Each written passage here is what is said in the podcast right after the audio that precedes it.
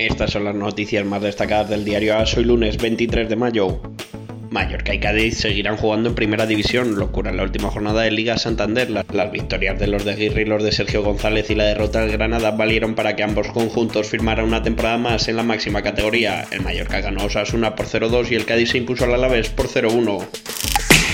Lo más destacado del día, Guardiola suma otro trofeo. El Manchester City se proclamó campeón de la Premier League tras remontar frente al Aston Villa. Los Citizens se impusieron por 3-2 y el Liverpool, pese a ganar a los Wolves por 3-1, no pudo hacerse con el trofeo.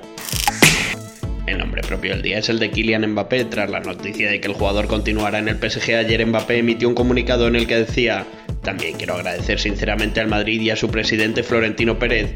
Reconozco la oportunidad y el privilegio de ser la codicia de tal institución. Sospecho que están decepcionados. Seré su primer seguidor en la final de la Champions de París. Recuerden que toda la información la pueden seguir en la aplicación de Ask que está disponible en iOS para Apple y en Google Play para Android. Les habló Javier Enviz.